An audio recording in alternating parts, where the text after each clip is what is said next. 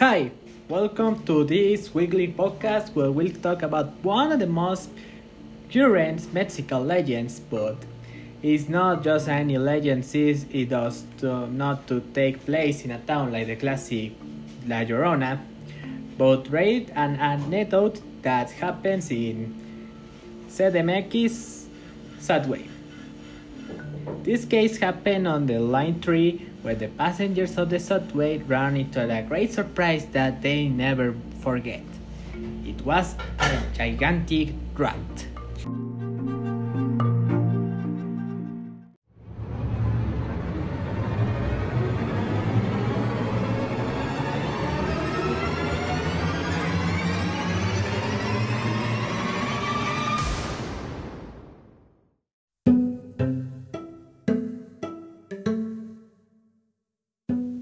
And why a gigantic rat and a cliche ghost from the movies like the famous Llorona? Since the case was a real event for the 80s, where the subway of Line 3, Marketo Indios Verdes to University, were about of this creature that we found by the citizens of Mexico.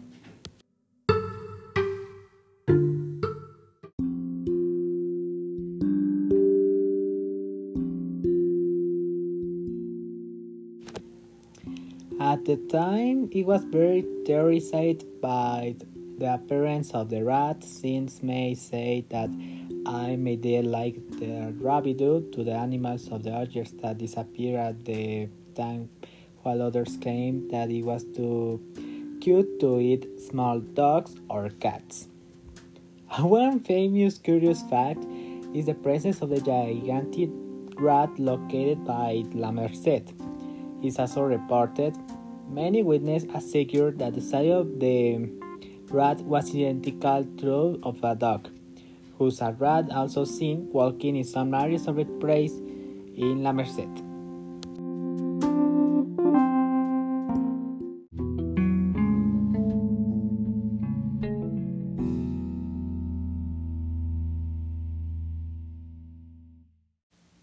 A curious fact in relation for the popular story for the rat was the inspiration for a Mexican comic called Cristobal el Brujo contra la Rata de la Merced.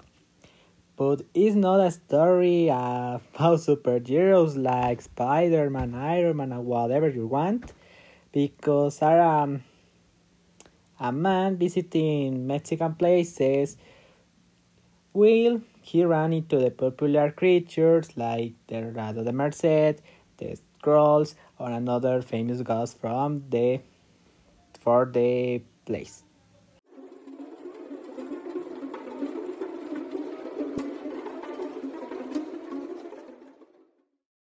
The legend of the rat in Line 3 and the Merced is one of the best known legends famous from Mexico because despite being a somewhat funny legend, maybe believe that this really happened so much that it's a case that she has been shared from the internet like YouTube videos explaining this story. And that's all for the podcast. If you like it, very good. See you for the next podcast. Bye.